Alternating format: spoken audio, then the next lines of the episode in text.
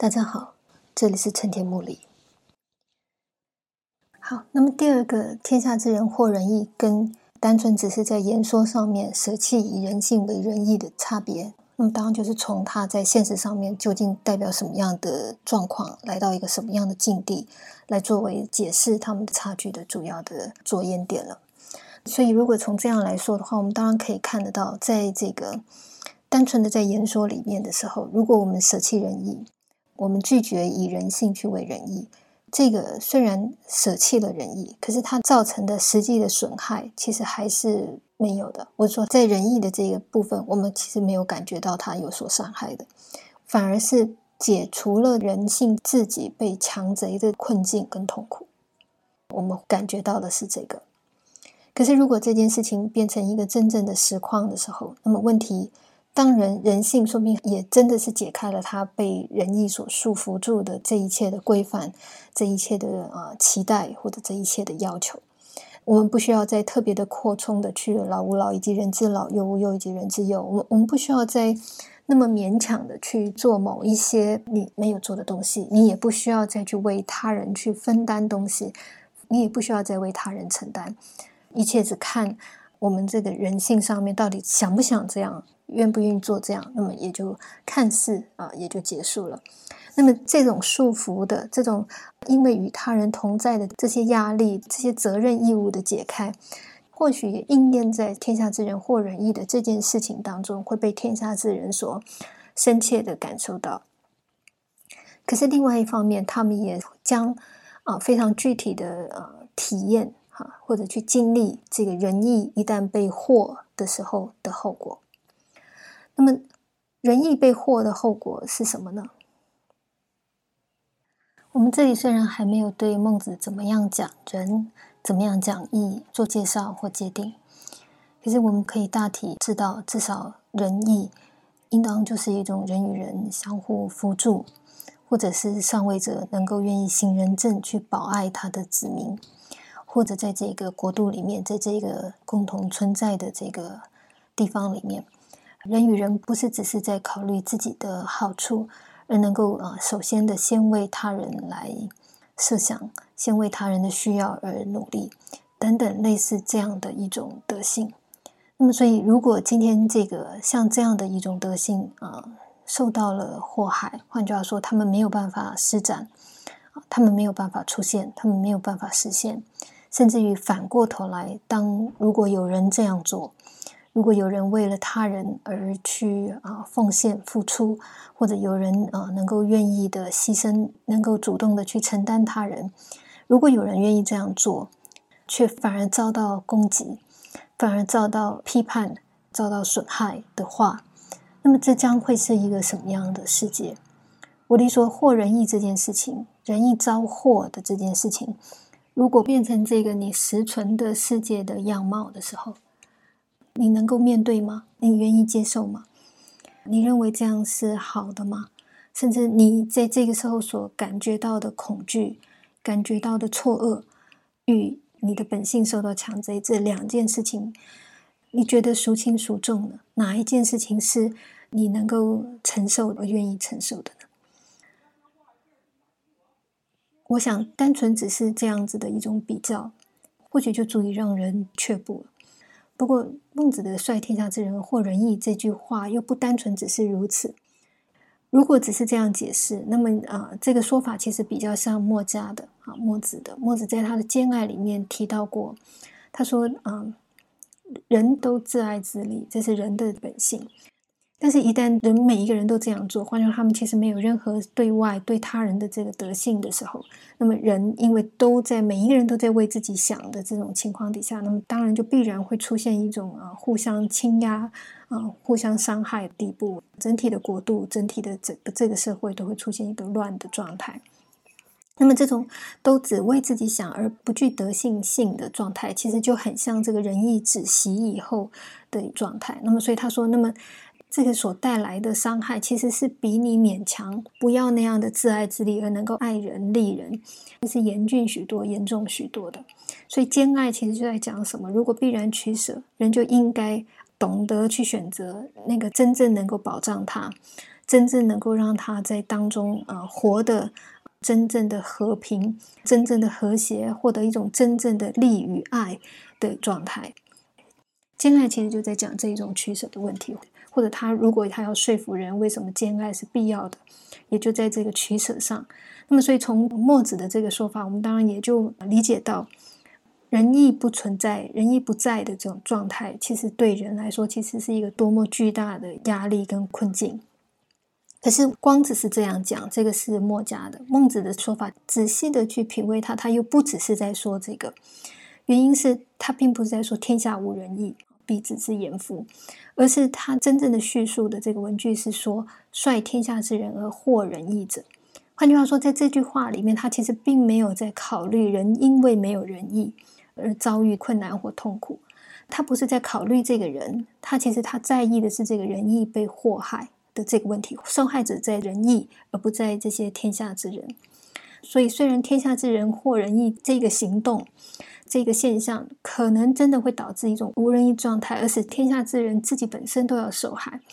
可是，孟子想要强调、想要突出的重点，却不是真的只是止于这个地步，他反而希望你。呃，更进一步的考虑一件事情，就是仁义遭祸这件事情。换句话站在这个仁义的立场去思量、去审酌这个问题。那么，所以孟子在讲什么呢？就像我们之前讲的，告子在人性跟仁义这两种情况。当他主张以人性为仁义是由其柳以为悲圈的时候，他其实已经在这两种状态。即使仁义是相对来说比较美好的，而人性有许多的瑕疵，基于一种对人性保全或者对人性重视的坚定的立场，他仍然会无条件的选择人性而舍弃仁义。我的意思说，对某一些人，特别是那些在意人性的人来说。因为无人义所导致的困境，虽然是痛苦的，虽然是造成了许多的困难，甚至是使得我们在存在上面面临到许多外在的限制。可是，如果人性真的那么重要，真的被看成那样重要的时候，这些人未必会像一般人只考虑自己的利弊得失，选择那个让他比较好过的存在处境，而宁愿在这个情况底下自我改造或对人性自己本身做出某种束缚或者强贼的功夫。后者的这种选择，其实还是是一种利害的选择。到底什么东西有利，什么东西有害？什么样的东西的利益比较大，什么样的害处比较小？他其实在选择的仍然是一个以利害来计量、来计算的一个作为。可是人的选择不见得一定只能从他的利弊得失来选，只能从这些利害的考虑、功利性的来选择的。价值并非只有利害这一种单一的衡量举度。对人来说，什么是真实的？什么是他的本来的？什么是他真正的这个自然？对那些在意人性的人来说，它的重要性可以是远高于这些表面上面的存在的利益的，存在上面的这些便利，存在上面的这些温情的扶持的。所以，比如说，我们看老子等等，他就宁可当他要保全一个原来的淳朴本性自然的状态的时候，他宁可文明都不要过度的发展，文明都自我的节制在一种小国寡民的极为素朴的一种生活的物资的以及人际的关系底下。那这当然其实是会造成许多的不便的。如果我们看现在的这些交通、这些科技带给我们人多少的便利，或者是一个庞大的市场机制，它其实是可以带。带来多么丰盈的利润等等的这些问题，你就可以明白，当老子选择小国寡民的时候，他其实也就拒斥了所有这些我们觉得在整个这个处境上来说对我们比较有利的啊可能性。他让自己孤立，让自己在一个有限的资源的状态底下啊，做一种啊，其实没有任何说不定是没有任何娱乐性、没有任何欲望被激起的一种存在。那么，像他这种做法，就是很清楚的在说，即使这个强贼本性这件事情是呃相比来说，他的这个害处比人与人之间不相互爱理来的在利害上面轻微很多。可是他都不会因为这样就舍弃了他原来主张的人性，他就是一个非常好的示范。所以告子如果他是真诚的，真的是啊那么的在意人性，试图要保全人性的话，那么你单纯的只是在讲一种无人义所导致出来的天下大乱状态，说明都不是一个最让他们觉得最差、最绝望的选项。那么为什么比起无人义对人的祸害？更要去担心仁义本身遭到祸害呢？仁义遭到祸害，仁义遭到人的毁弃、唾弃、背离，为什么对孟子或者对告子来讲，反而可能是更重要，或者更严重，或者更难以忍受的一件事情？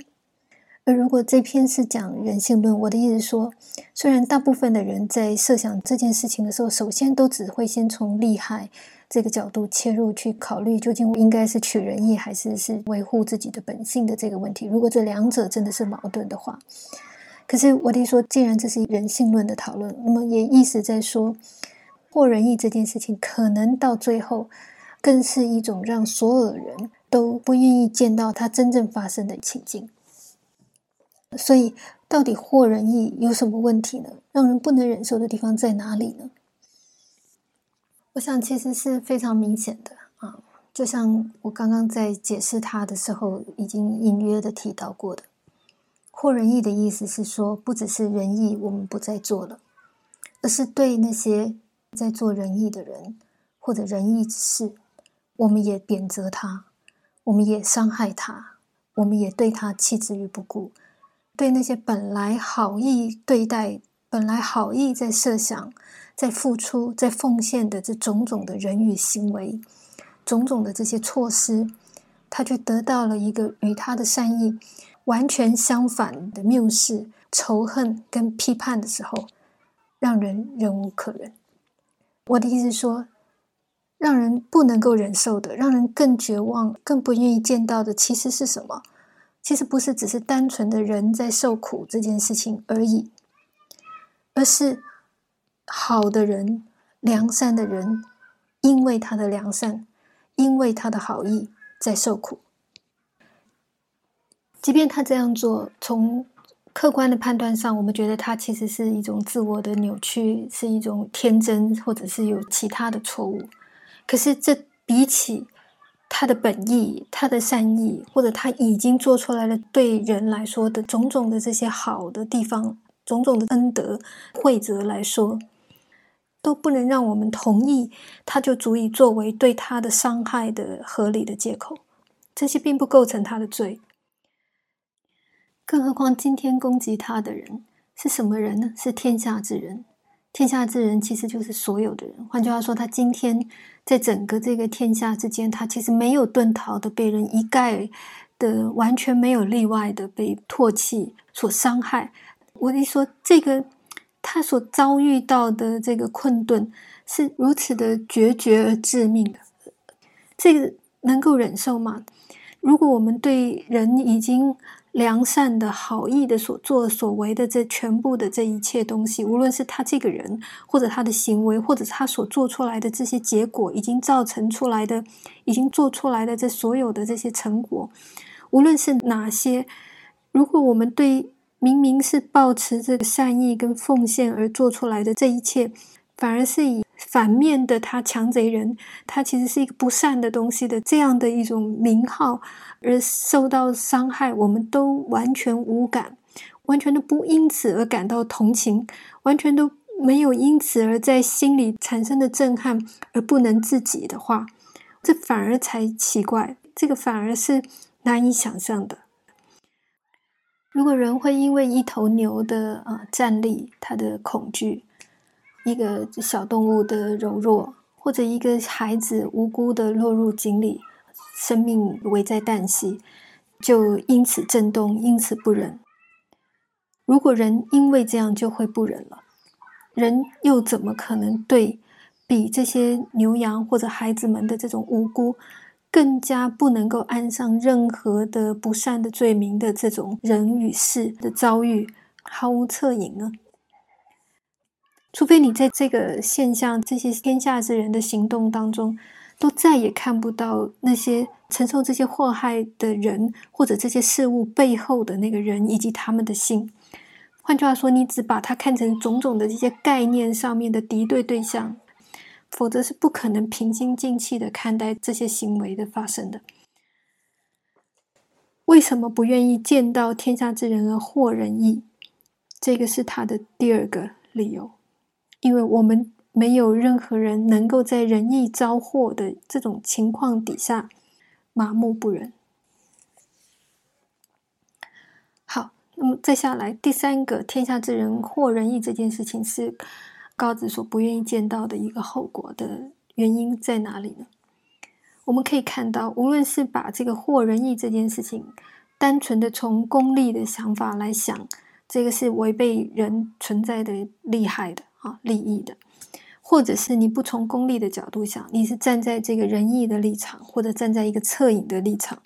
你对整件这个事情的荒谬性、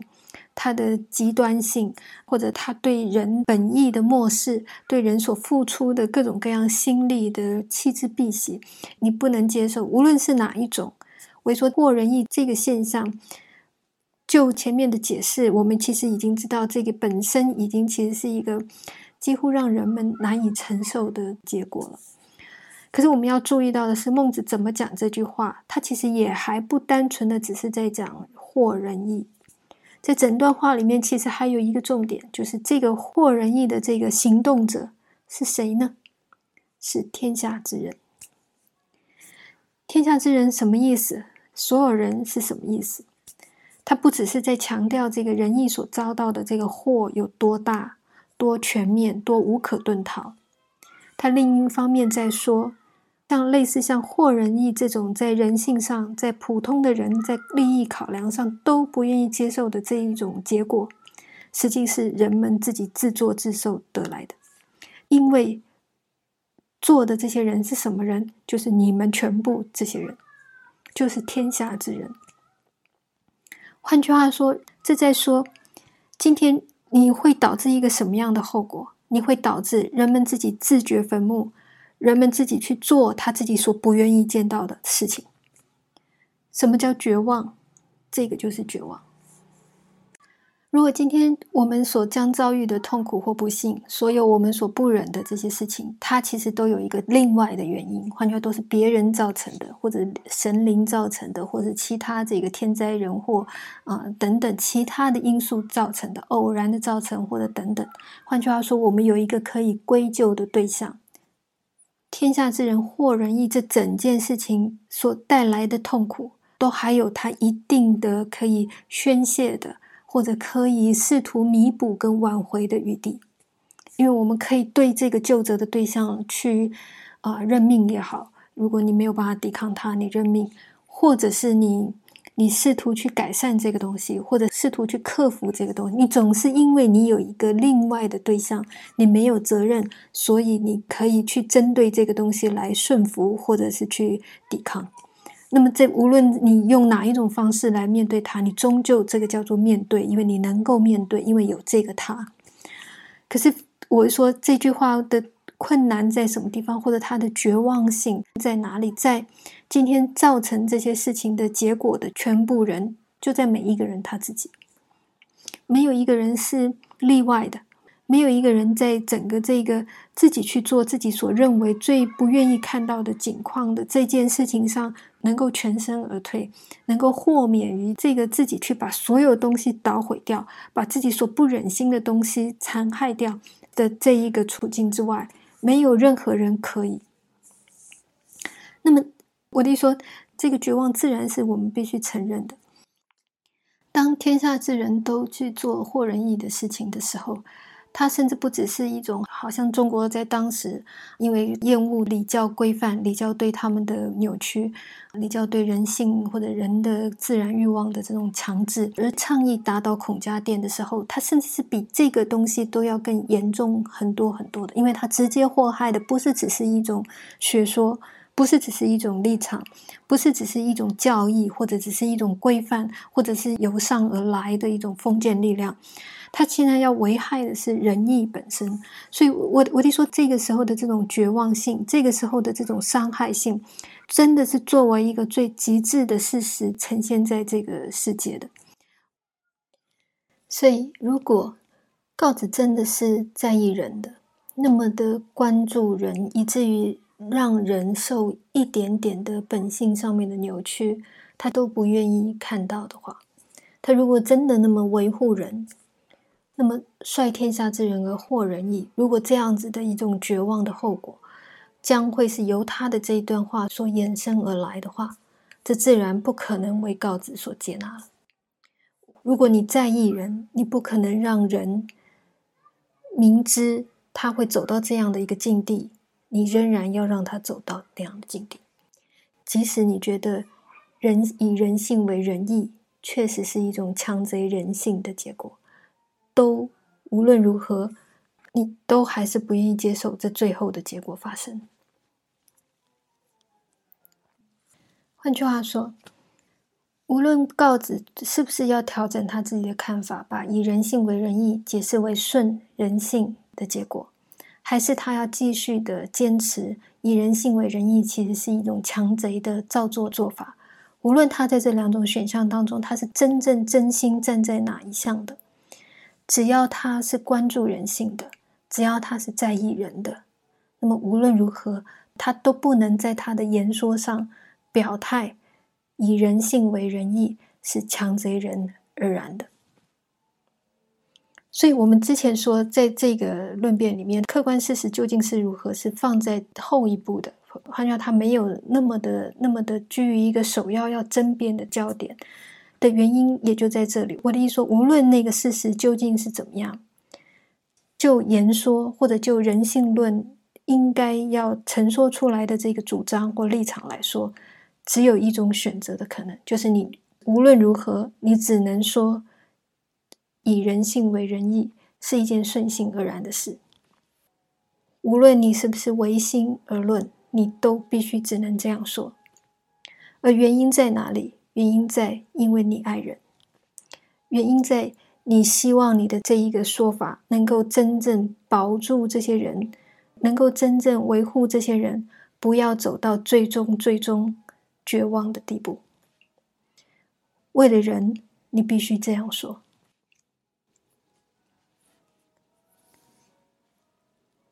好，所以在告子上的第一章到此为止。我的意思说，为什么孟子要讲性善论？他在这里非常明确的表达出，讲性善论是讲人性论的唯一选择。是唯一必然的一种选择，而不可能出现另外的说法的。这是必然、必须要如此的，是必须要的，而不是因为事实，也不是任何的好恶、对人性的乐观或悲观等等的其他的因素导致人性论必须如此主张。如果人性论有必须如此主张的唯一的理由，也只在因为你在讲人，因为你是为了人。只要这一个前提不取消，那么人性论就只能这样讲。那么这种表态，这样把人性论的结论放在这种不得不的状态底下来定位它的意义又是什么？我想我们下一次再来针对这个问题继续的做归纳跟解释。